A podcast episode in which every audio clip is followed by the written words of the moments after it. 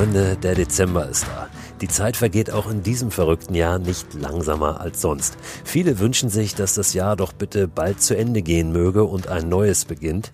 Und in der heutigen Folge beschäftigen wir uns auch mit der Frage, ob das wirklich die richtige Einstellung ist. Dass wir ja immer schauen, was denn da als nächstes kommt und was das nächste große Ziel ist. Erst einmal aber herzlich willkommen zu dieser Folge von Frei Raus, dem Podcast für mehr Freiheit und Abenteuer in unserem Leben.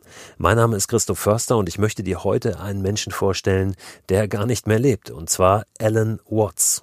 Alan Watts Werk beschäftigt mich schon seit einigen Jahren immer wieder und ich möchte euch heute mal einen ganz, ganz kurzen Einblick da reingeben und ihn auch zu Wort kommen lassen. Die Folge heute ist sehr, sehr kurz, aber wie ich finde auch sehr, sehr inspirierend, wenn wir das wirklich mal auf uns wirken lassen. Apropos wirken, Alan Watts hat die größte Zeit seines Lebens oder die wichtigste Zeit seines Lebens in den Vereinigten Staaten gewirkt, ist aber gebürtiger Engländer und hat sich äh, sehr viel auch mit der fernöstlichen Spiritualität beschäftigt, also mit dem Buddhismus auch, äh, mit dem Zen, hat viele Bestseller geschrieben und hat vor allen Dingen Lesungen gehalten, auch an Universitäten und viele dieser Lesungen wurden aufgezeichnet. Etliche dieser Audiomitschnitte findet ihr auch auf YouTube. Manchmal unterlegt mit etwas pathetischer Musik. Mir gefallen die ohne Musik besser. Und in einen davon werden wir mal vier Minuten lang jetzt reinhören. Ich kann euch aber schon jetzt sagen, sucht unbedingt mal auf YouTube nach Alan Watts. Ihr könnt gerne den Zusatz No Music in das Suchfeld schreiben. Dann bekommt ihr all die Ergebnisse ausgespuckt, die ohne diese pathetische Musik herkommen. Aber dann auch manchmal keine Millionen Klicks haben. Ich werde euch aber in den Newsletter, der am Ende dieser Woche erscheint, auch nochmal ein paar Links reintun. Den Newsletter könnt ihr abonnieren, wie immer, unter christoförster.com slash frei raus.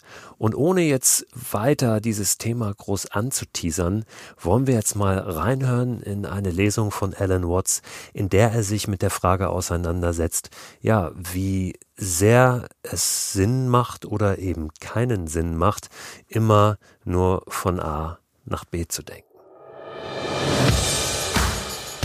But it is best understood by analogy with music. Because music, as an art form, is essentially playful. We say you play the piano. You don't work the piano. Why? Music differs from, say, travel. When you travel, you are trying to get somewhere. And of course, we, because being a very compulsive and purposive culture, are busy getting everywhere faster and faster and faster till we eliminate the distance between places. I mean, with the modern jet travel, you can arrive almost instantaneously. what happens as a result of that is that the two ends of your journey become the same place. So you eliminate the distance and you eliminate the journey. Because the fun of the journey is to travel, not to obliterate travel. So then, in music, though, one doesn't make the end of a composition the point of the, of the composition. If that were so, the best conductors would be those who played fastest.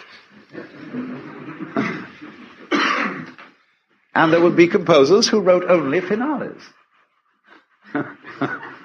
People go to concert just to hear one crashing chord, because that's the end. Same way in dancing. You don't aim at a particular spot in the room. That's where you should arrive. The whole point of the dancing is the dance. Now, but we don't see that as uh, something brought by our education into our everyday conduct. We've got a system of schooling which gives a completely different impression. It's all graded. And what we do is we put the child into the corridor of this grade system with a kind of, come on, kitty, kitty, kitty. And yeah, you go to kindergarten, you know, and that's a great thing because when you finish that, you'll get into first grade. And then come on, first grade leads to second grade and so on, and then you get out of grade school, you've got high school, and it's revving up, the thing is coming, then you're going to go to college, and by Jove, then you get into graduate school, and when you're through with graduate school, you go out to join the world. And then you get into some racket where you're selling insurance.